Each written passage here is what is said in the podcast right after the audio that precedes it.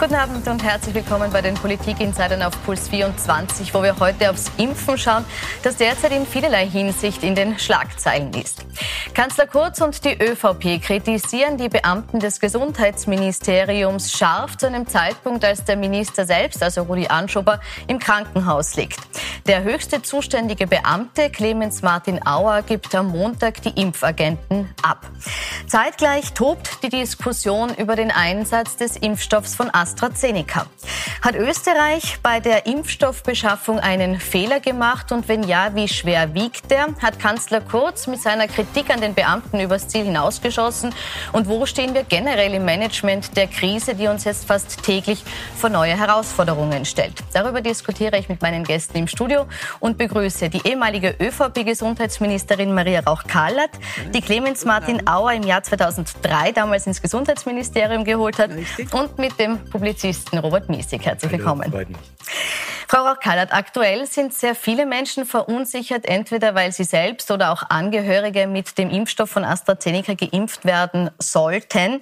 Jetzt ist das ein Impfstoff, den viele europäische Länder aktuell gar nicht mehr einsetzen. Unter anderem Deutschland und Italien pausieren aktuell mit dieser Impfung. Hintergrund ist der, in wenigen Fällen ist nach dieser Impfung mit diesem Impfstoff eine Thrombose der Hirnvene aufgetreten. Einen ursächlichen Zusammenhang konnte man noch nicht nachweisen, aber auch nicht final ausschließen. Jetzt sagen einige Länder, wir warten lieber ab, steigen auf die Bremse. Andere machen so wie Österreich und wie es auch die WHO empfiehlt und impfen weiter. Wie hätten denn Sie entschieden, wenn Sie jetzt noch Gesundheitsministerin wären? Wären Sie den österreichischen Weg gegangen? Wahrscheinlich, äh, denn ich hätte den äh, österreichischen Expertinnen und Experten geglaubt. Ich bin keine Ärztin, ich bin keine Virologin. Ähm, die thrombotischen Ereignisse, sagen die Expertinnen und Experten, seien bei beiden Impfstoffen, die derzeit, oder es sind ja mehrere Impfstoffe, die angewendet werden, nicht höher als in der normalen Bevölkerung, in der nicht geimpften Bevölkerung. Und wenn Sie so wollen, von allen Impf äh, Impfungen, die in Großbritannien stattgefunden haben, hat es äh, 15 thrombotische Ereignisse nach BioNTech Pfizer gegeben und nur 13 nach AstraZeneca. Und das würde genau dem äh, Durchschnitt entsprechen, der auch in der nicht geimpften Bevölkerung auftritt in dieser Zahl an Impfungen. Trotzdem, dadurch, dass es eben so schwere Erkrankungen waren, die da aufgetreten sind, schaut man jetzt nochmal nach, schaut sich die Fälle auch genauer an und manche Länder haben schon entschieden zu stoppen. Äh, Herr Miesig, könnten wir uns in Österreich das Aussetzen von der AstraZeneca-Impfung überhaupt leisten? Oder würde man dann endgültig offensichtlich machen und eingestehen, dass man bei der Impfstoffbeschaffung einfach aufs falsche Pferd gesetzt hat? Äh, darf ich kurz einen Satz noch zu dem Vorhergehen sagen, weil äh, dieser Vergleich mit Großbritannien bei allgemeinen thrombotischen Ereignissen, da haben Sie recht, aber ein bisschen beunruhigender sind die Erkenntnisse aus Deutschland, wo sieben thrombotische Ereignisse bei der, ich habe mir extra aufgeschrieben, Sinusvenen, ähm, äh, äh, also bei der Sinusvene aufgetreten sind. Und das ist etwas, was sehr selten ist und nur 50 Mal äh, im Jahr vorkommt. Und da sind sechs Leute oder sieben Leute äh, in, äh, in so einem Fall unmittelbar nach der Impfung schon auffällig, sagen wir mal so. Auf der anderen Seite bei 1,6 Millionen, äh, sieben Fälle ist eine Wahrscheinlichkeit, dass man es bekommt 0,000, das ist fünf Nullen und dann noch irgendwas. Also das muss man auch bedenken. Das heißt, aber den, den es trifft, der ist natürlich selbstverständlich. Aber die wahrscheinlich, die gefährlich, es ist gefährlicher ja. hier rauszugehen, mit der mit der Straßenbahn nach Hause zu fahren ist gefährlicher. Ja? Also das soll man auch nicht ganz vergessen. Also von daher ja, also wir sollten auch nicht, ich finde das für richtig, dass man nicht aufhört, äh, mhm. weil äh, die sozusagen die Kosten auch an Menschenleben sind mit, mit exorbitant höher, mit Sicherheit. Äh, auf der anderen Seite äh, ist sicherlich klar, dass Österreich äh, auf den falschen Impfstoff gesetzt hat. Also Österreich hat ja, äh, das ist ja eine Diskussion, die der Bundeskanzler auf etwas absurde Art und Weise auf, äh, sozusagen losgetreten hat, weil er so getan hat, es wäre das neu. Also jeder neugierige Medienkonsument hat das gewusst, was er da letzten Freitag mit äh, großer quasi Aufgeregtheit präsentiert hat, nämlich dass es einerseits die gemeinsame Beschaffung und die gemeinsame Zurechnung gibt, aber bei den Dosen, die die einzelnen Staaten nicht nehmen, dann ein zweiter Durchgang kommt, also mit dem Opt-in und Opt-out. Wir haben ja das wochenlang diskutiert, warum hat Deutschland mehr BioNTech äh, äh, sozusagen äh, Optionen gezogen. Warum ist Dänemark so viel weiter? Also, dass der österreichische Bundeskanzler als einziger Medienkonsument davon noch nie gehört hat. Äh, also, da hat Österreich auf die falsche, auf die falsche äh, Österreich hat auf AstraZeneca primär gesetzt und vieles durch äh, sozusagen quasi bleiben lassen. Und äh, was war der Grund dafür, dass es halt einfacher geht? Ja? Minus nicht, nicht ganz so. Österreich hat, hat insgesamt 31 Millionen Dosen bestellt und davon 5,3 Millionen von AstraZeneca. Also das ist nicht der überwiegende Anteil des Impfstoffes, der bestellt wurde. Allerdings diese 31 Millionen sind von allen sechs, die die Europäische Union ausgesucht hat. Nur von denen, die jetzt schon zugelassen sind, hätte Österreich oder kann Österreich 18 Millionen beziehen. Wenn man jetzt rechnet, zwei Impfdurchgänge, was bei Johnson Johnson ja nicht zutrifft, aber und wenn man bedenkt, Österreich 8,5, 8,7 Millionen Einwohner, äh, abziehen alle die unter 16-Jährigen, dann sind wir nur mehr bei siebeneinhalb. Das heißt, äh, mit 15 Millionen Dosen würde Österreich auskommen, wenn es alle Impfwilligen über 16, also nicht nur alle Impfwilligen, sondern alle, die auch nicht wollen, ja. impft. Jetzt muss man die noch abziehen, die aus irgendwelchen Gründen nicht geimpft werden dürfen oder nicht geimpft werden wollen. Das heißt also, Impfstoff wäre ausreichend bestellt. Das ist aber alles, was sich aufs Jahresende bezieht, die Mengen, die Sie sagen. Und äh, es ist schon so, dass man weiß, dass man früher mehr bekommen hätte können, wenn man die Kontingente voll ausgeschöpft hätte. Ich möchte aber noch kurz beim Kanzler bleiben, weil Sie jetzt gesagt haben, ähm, dieses Verhalten war nicht nachvollziehbar. Da möchte ich Sie jetzt auch fragen. Äh, es gab ja einen wirklich offen ausgetragenen Streit hier zwischen den Koalitionspartnern. Äh, war das in der Form gerechtfertigt, Beamten des Gesundheitsministeriums so öffentlich zu kritisieren? Also ich hätte mir gewünscht, dass das die Regierung intern klärt und nicht damit an die Öffentlichkeit geht. Es führt nur zu einer Verunsicherung und äh, es hat, glaube ich, äh, also es hätte vorher eigentlich den Versuch geben müssen, das innerhalb der Regierung in einem Ministerrat oder in einem persönlichen Gespräch oder wie immer zu klären. Dann wären vielleicht auch viele Missverständnisse, die auch so entstanden sind, in der Öffentlichkeit überhaupt vermeidbar gewesen. Und das wäre die viel elegantere Variante gewesen. Haben Sie eine Idee, warum es nicht so passiert ist? Nein, also das kann ich Ihnen nicht sagen. Das müsste man sozusagen einen Insider aus dem Kabinett des äh, Herrn Bundeskanzlers fragen.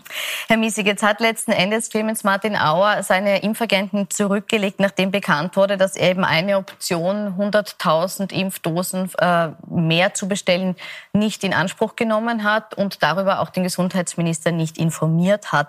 Ähm, ist er jetzt das Bauernopfer in dieser Causa oder ist es gerechtfertigt, dass er jetzt hier die Agenten abgibt. Vielleicht ist ja beides wahr. Ne? Also sozusagen, ich glaube, diese 100.000, die er da verspielt hat, nennen wir es mal so, äh, das ist überhaupt, kann nicht der Grund sein, weil es ist zwar tragisch irgendwie, aber das, wenn man dann wirklich in der vollen, in den vollen sind zwei Impftage. Sind das zwei Impftage. Ja, also da, das ist ja wirklich nicht der Punkt. Aber natürlich kann man mit gewissen Grund seit einem Jahr schon sagen, dass vielleicht Clemens Martin Auer, den ich nicht also nur aus den Medien kenne, Sie kennen ihn besser, deswegen werden Sie mich dann vielleicht korrigieren. Äh, aber er macht zumindest den Eindruck, jetzt nicht gerade der richtige Mann an der richtigen Stelle zur richtigen Zeit, nämlich einer Jahrhundertkrise zu sein, wo man, äh, aber das kann man ihm auch nicht alleine vorwerfen. Also in Wirklichkeit brauchst du da eine zentrale Krisenkoordination, einen Krisenzar, wie die Amerikaner sagen würden, äh, der sich mit einer Mannschaft von 30 Leuten die Ärmel aufkrempelt und Tag und Nacht durcharbeitet. Zumindest der Eindruck, den er macht, ist eher, dass er sozusagen vom Typus Postkutsche ist. Also, äh, also, aber das ist natürlich Habitus, aber Habitus ist meistens nicht, ist oft nicht ganz falsch. Also da würde man sich schon einen ganz anderen Typus als so diese schnitzlersche Figur, die sozusagen äh, wie aus dem vor, vorgangenen Jahrhundert wirkt, wünschen. Also da muss ich widersprechen. Ich kenne ihn natürlich Sie gut. Kennen ihn. Darf ich noch kurz dazu sagen, Sie haben ihn ja geholt 2003 ins Ministerium und Sie haben ja auch gemeinsam mit ihm damals diesen Maskenkauf in, im Rahmen der Vogelkrieg Grippe 2006 äh, politisch überstanden, wenn man so will, und diese Krise gemeinsam gemeistert. Ja, wir haben, muss man immer noch dazu sagen, wir haben die Masken nicht gekauft, sondern wir haben die Masken äh, sozusagen äh, in Kommission äh, den Supermärkten äh, angedient, damit die Bevölkerung sich eindecken kann. kann. Nur als tatsächlich äh, die Masken in den Supermärkten lagen, war das Vogelgrippevirus verschwunden. Es gab es auf einmal nicht mehr und daher hat niemand die Bedrohung gesehen. Die ist erst 15 Jahre später, später gekommen. Jahre später. Aber hätten Sie sich jetzt auch äh, diesmal an seine Seite gestellt? Oder? Also ich glaube, erstens einmal ist Clemens Martin Auer Schnitzler-Typ, würde ich nicht sagen. Äh, er ist ein beinharter Manager. Er ist auch ein beinharter Verhandler und er hat das natürlich nicht alleine gemacht, sondern es gab selbstverständlich im Gesundheitsministerium auch einen Krisenstab. Ob das 30 Leute oder fünf oder zehn waren, kann ich Ihnen nicht sagen, aber es war sicher, es war ein Krisenstab, der laufend getagt hat. Und darüber hinaus gab es ja auch noch den Krisenstab in der Bundesregierung, der ja auch jede Woche tagt und, und zusammensitzt und in dem auch die Bundesländer drinnen sitzen. Also ich habe Clemens Martin Auer auch immer als sehr harten Verhandler erlebt, aber als kompromissfähigen Verhandler, was ja auch notwendig ist. Und Sie haben gesagt, es gab äh, immer diese Sitzungen. Gehen Sie davon aus, dass auch äh, Herr Anschober, auch Herr Kurz von dieser nicht gezogenen Option der 100.000 Dosen also wussten? Weil beide sagen, sie wussten es nicht. Es gab Ministerratsvorträge, in denen das auch äh, festgehalten war. Allerdings, also es stimmt, also der Herr Minister hat äh, gestern im Morgenjournal gesagt, dass er von dieser zusätzlichen Option nichts gewusst hat. So muss man aber wissen, diese zusätzliche Option wäre nicht sofort gekommen, sondern irgendwann einmal später. Und äh, daher war sie in dem Fall nicht wirklich und wie wir gesagt relevant und wie wir gesagt haben, es wären zwei Tage Impfdosen gewesen.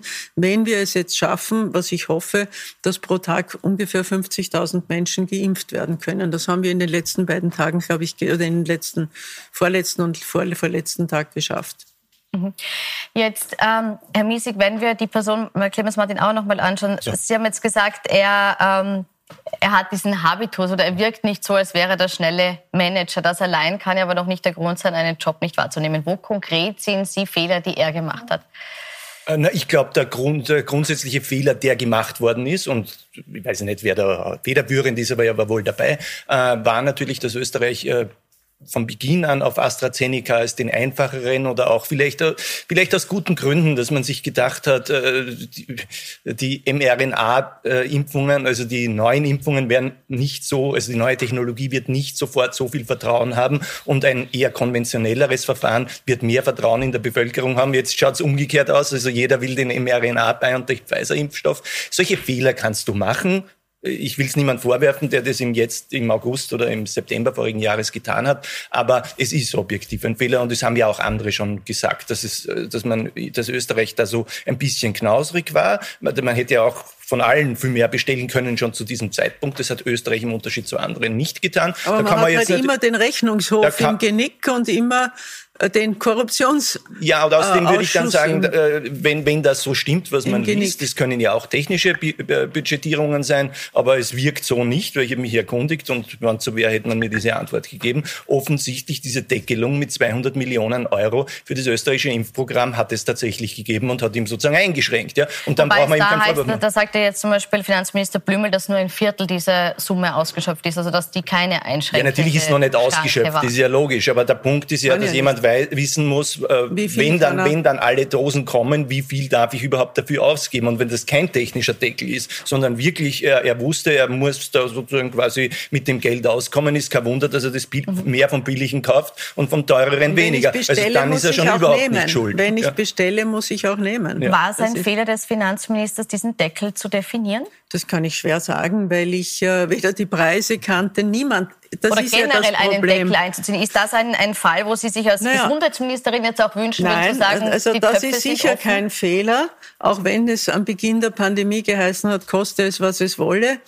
Äh, letztendlich sind alle Minister, inklusive dem Bundeskanzler, verantwortlich äh, gegenüber der Republik, gegenüber dem Volk dass sie mit dem Geld der Steuerzahler sorgsam umgehen. Na gut, und aber das ist jetzt das Unsorgsamste, was man sich vorstellen konnte, nämlich äh, jeder Tag niemand, weniger Lockdown Herr wäre Missig, billiger. Niemand von uns hätte gedacht, dass wir in, also hätte vor einem Jahr, und es war genau vor einem Jahr der erste Tag des Lockdown, dass wir in einem Jahr noch immer in einem Lockdown stecken, und zwar im dritten Lockdown und möglicherweise gar nicht so schnell wieder rauskommen. Das hätte niemand. Ja, wir reden aber gedacht. jetzt nicht von vor einem Jahr, sondern wir reden zu dem dem Zeitpunkt, wo Sommer. die Europäische Union ja, bestellt hat, nämlich Sommer, im August und darf im September. Ihnen sagen, im Sommer war Wuhan und China längst wieder draußen aus dem oder fast wieder draußen. Also jeder hat gehofft, im Sommer war es bei uns eigentlich fast normal, würde ich sagen. Ganz normal nicht. Naja, Na, also, Sie, also da muss ich Ihnen jetzt wirklich da muss ich Ihnen jetzt wirklich widersprechen. Im Sommer. Wer im Sommer der Meinung gewesen wäre, wir hätten das Schlimmste überstanden und äh, man muss sich um, die Impf-, um das Impfprogramm nicht ausreichend, nicht so nein, richtig nein, kümmern. Der, der hat oder die hat äh, sich quasi mit den, mit den Daten nicht beschäftigt. Das war völlig klar, äh, dass wir diese äh, Seuche, diese Pandemie, diese Pest nicht überwunden haben, dass die eine hohe Wahrscheinlichkeit einer zweiten Welle ist und dass wir das erst loskriegen, wenn wir Herdenimmunität über Impfung hergestellt haben. Aber und dann kann man sich auch ausrechnen, dass das gut investiertes Geld ist. Hätten Sie gedacht, zum Unterschied von allen österreichischen Experten, im September, dass wir im November so viele Erkrankte und so viele Todesfälle haben. Das haben auch die österreichischen ich Experten. Auch, ehrlich gesagt habe ich immer gewarnt und ich habe sozusagen wie die äh, österreichische Bundesregierung nur immer sozusagen, hab ich, ich habe es echt nicht verstanden, warum man bei 4, 5, 6.000 Infizierten noch immer wartet äh, und äh, dann in die zweite Welle mit 10.000 Infektionen täglichen rennt. Das konnte man als Durchschnitt, es ist ja jetzt nicht so ein, so ein riesiges Geheimnis, Virologie ist schon ein Geheimnis für jemanden jemand wie mich. Aber Daten und Zahlen und Ansteckungsraten und äh, exponentielles Wachstum einfach nach vorne zu reichen, aber, rechnen, ist keine mathematische die, Zu diesem Zeitpunkt hat es auch noch nicht die Mutationen gegeben, zumindest bei uns nicht gegeben. Äh, und die ersten sind aufgetreten nach Weihnachten praktisch klar, es ist in diesem Jahr immer schlechter es gekommen, immer als man gedacht hat. Ja. Ich möchte vor dem Hintergrund auch nochmal zurückkommen jetzt auf die konkreten äh, Impfbestellungen. Äh, es ist nämlich heute auch bekannt geworden, dass nicht nur eben diese 100.000 Dosen nicht ausgeschöpft wurden, sondern dass auch äh, beim Hersteller Janssen von Johnson Johnson nicht das gekauft wurde, was man kaufen hätte können. Österreich hätte bis zu 3,9 Millionen kaufen können. Gekauft wurden 2,5 Millionen.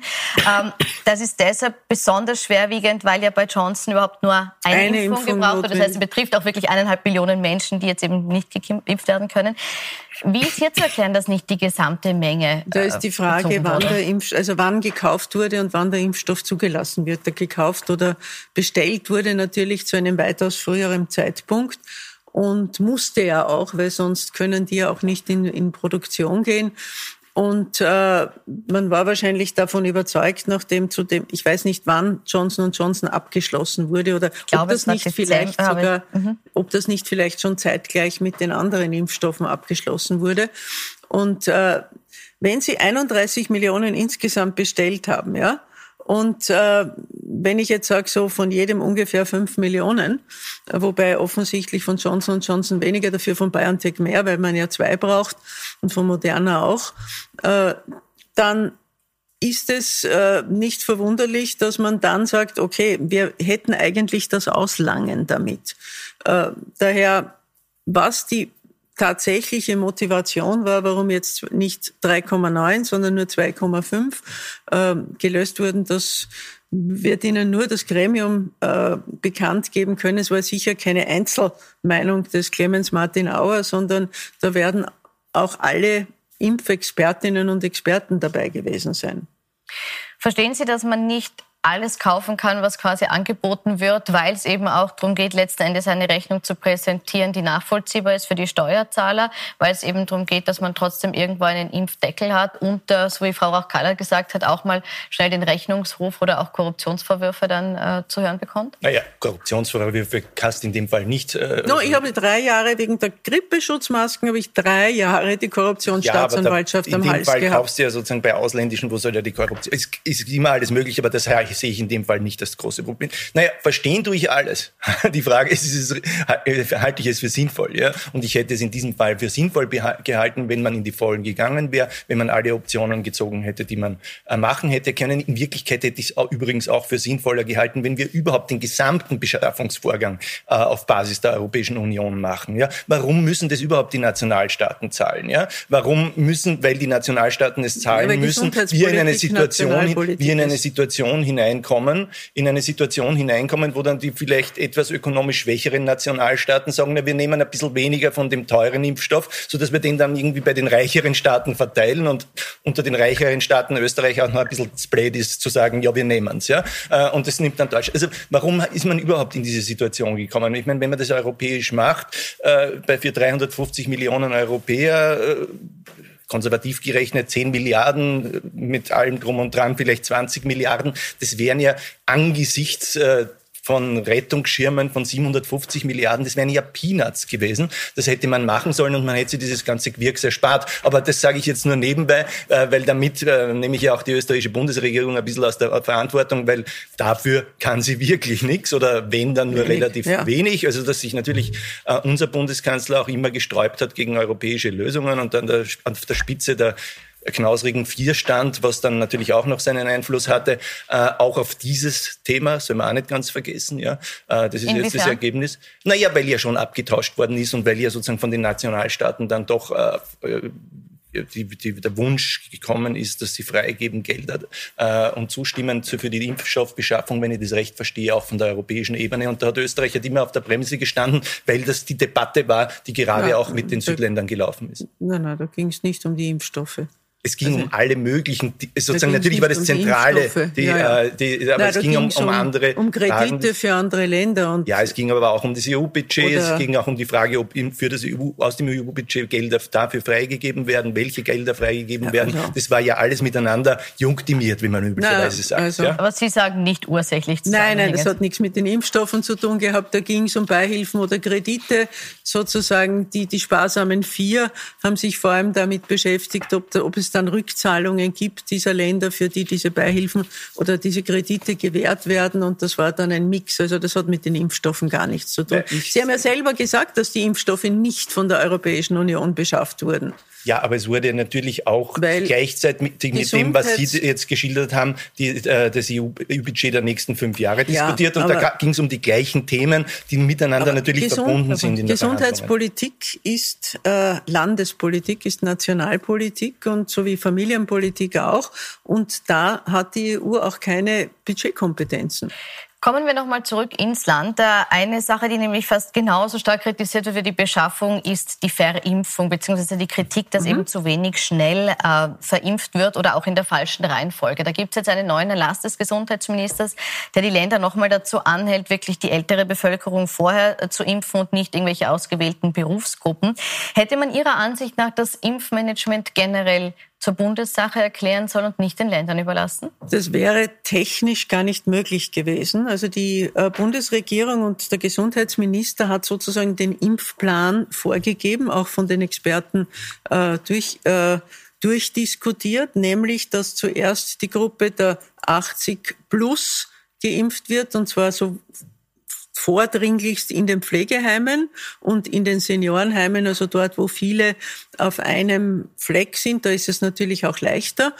Und dann natürlich auch die über 80-Jährigen, die zu Hause noch wohnen, beziehungsweise die Pflegepersonen dazu. Das ist ganz, ganz wichtig, dass die Menschen, die sie pflegen, natürlich auch nicht das äh, Virus nach Hause bringen und dann die Gruppe der 65 bis 80-Jährigen und dann erst alle anderen.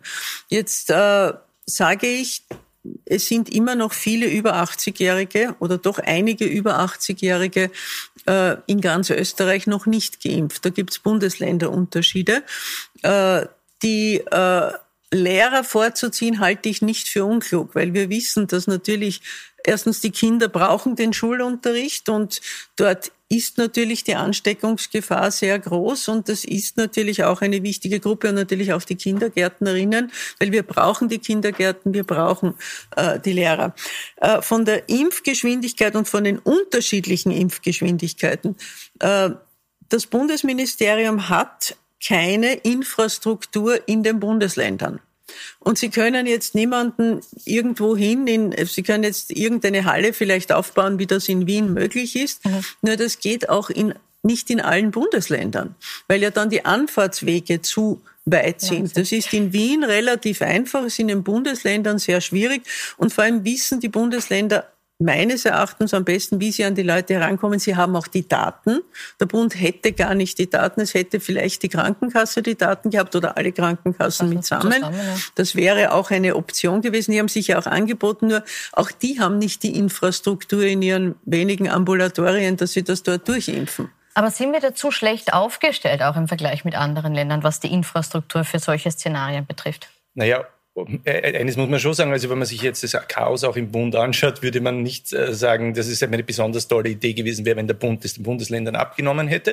Äh, Weil das nicht besser gemacht hätte, meinen Sie? Ja, wer sollte das gewesen sein? Hm. Also sozusagen das Bundesheer, ja, meinetwegen, ja, aber da nimmt man sich auch am Beispiel jetzt an Großbritannien und an Israel, das sind äh, Armeen, die innerhalb von zwei Tagen in einen Krieg ziehen können und das österreichische Bundesheer ist eher Eben. für Murenabgänge geeignet. Also äh, das, da würde ich auch nicht zu viel auf diese Bundesstruktur setzen und ansonsten ansonsten hast du ja keine. Ja? Also die sind ja nur äh, Strukturen der Länder.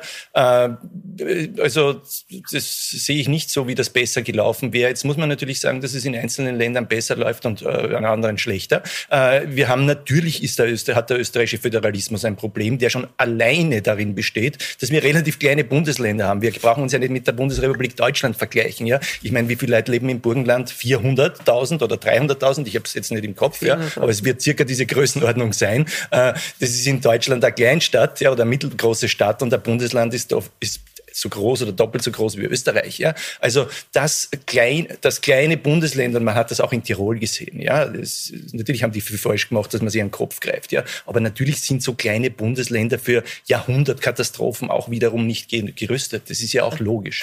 Jetzt sieht der Kanzler Kurz das Problem nicht nur im Föderalismus, sondern auch bei der EU. Ich habe es eingangs schon gesagt. Er hat jetzt im Rahmen der Impfstoffbeschaffung nicht nur die Beamten in Österreich, sondern eben auch die Beschaffungsvorgänge in der EU hart kritisiert, hat hier von einem Basar klar gesprochen. Ähm, die Kritik hat ihm auch Spott eingebracht, unter anderem in Deutschland. Ähm, darf sich ein Kanzler sowas leisten oder waren diese Schüsse gegen die EU auch unangebracht? Ja, es ist immer, so wie die Bundesländer gerne auf die Bundesregierung schimpfen, schimpft wahrscheinlich die Bundesregierung ganz gerne auf die EU. Äh, das ist so ein offensichtlich beliebtes Spiel. Ich halte relativ wenig davon. Wenn es dort Schuldige gibt, muss man das auch dort ansprechen. Ich glaube, auch da gibt es die entsprechenden Gremien, dass man das dort auch anbringt. Mhm. Hat sich Kurz damit zu viel geleistet?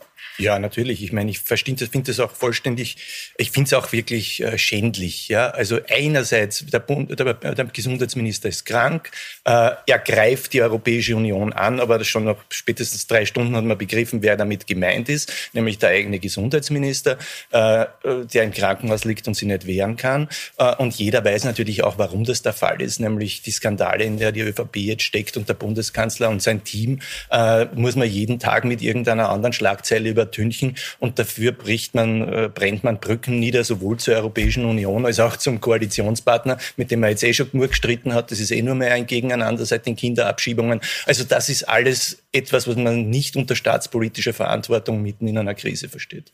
Frau Kallert, wie viele solche Aktionen können sich die Grünen jetzt noch gefallen lassen oder werden sie sich gefallen lassen? Läuft der Kanzler da Gefahr, dass er wieder einen Juniorpartner in der Koalition verheizt? Na, also ich glaube, dass die Regierung besser läuft, als ihr Ruf ist.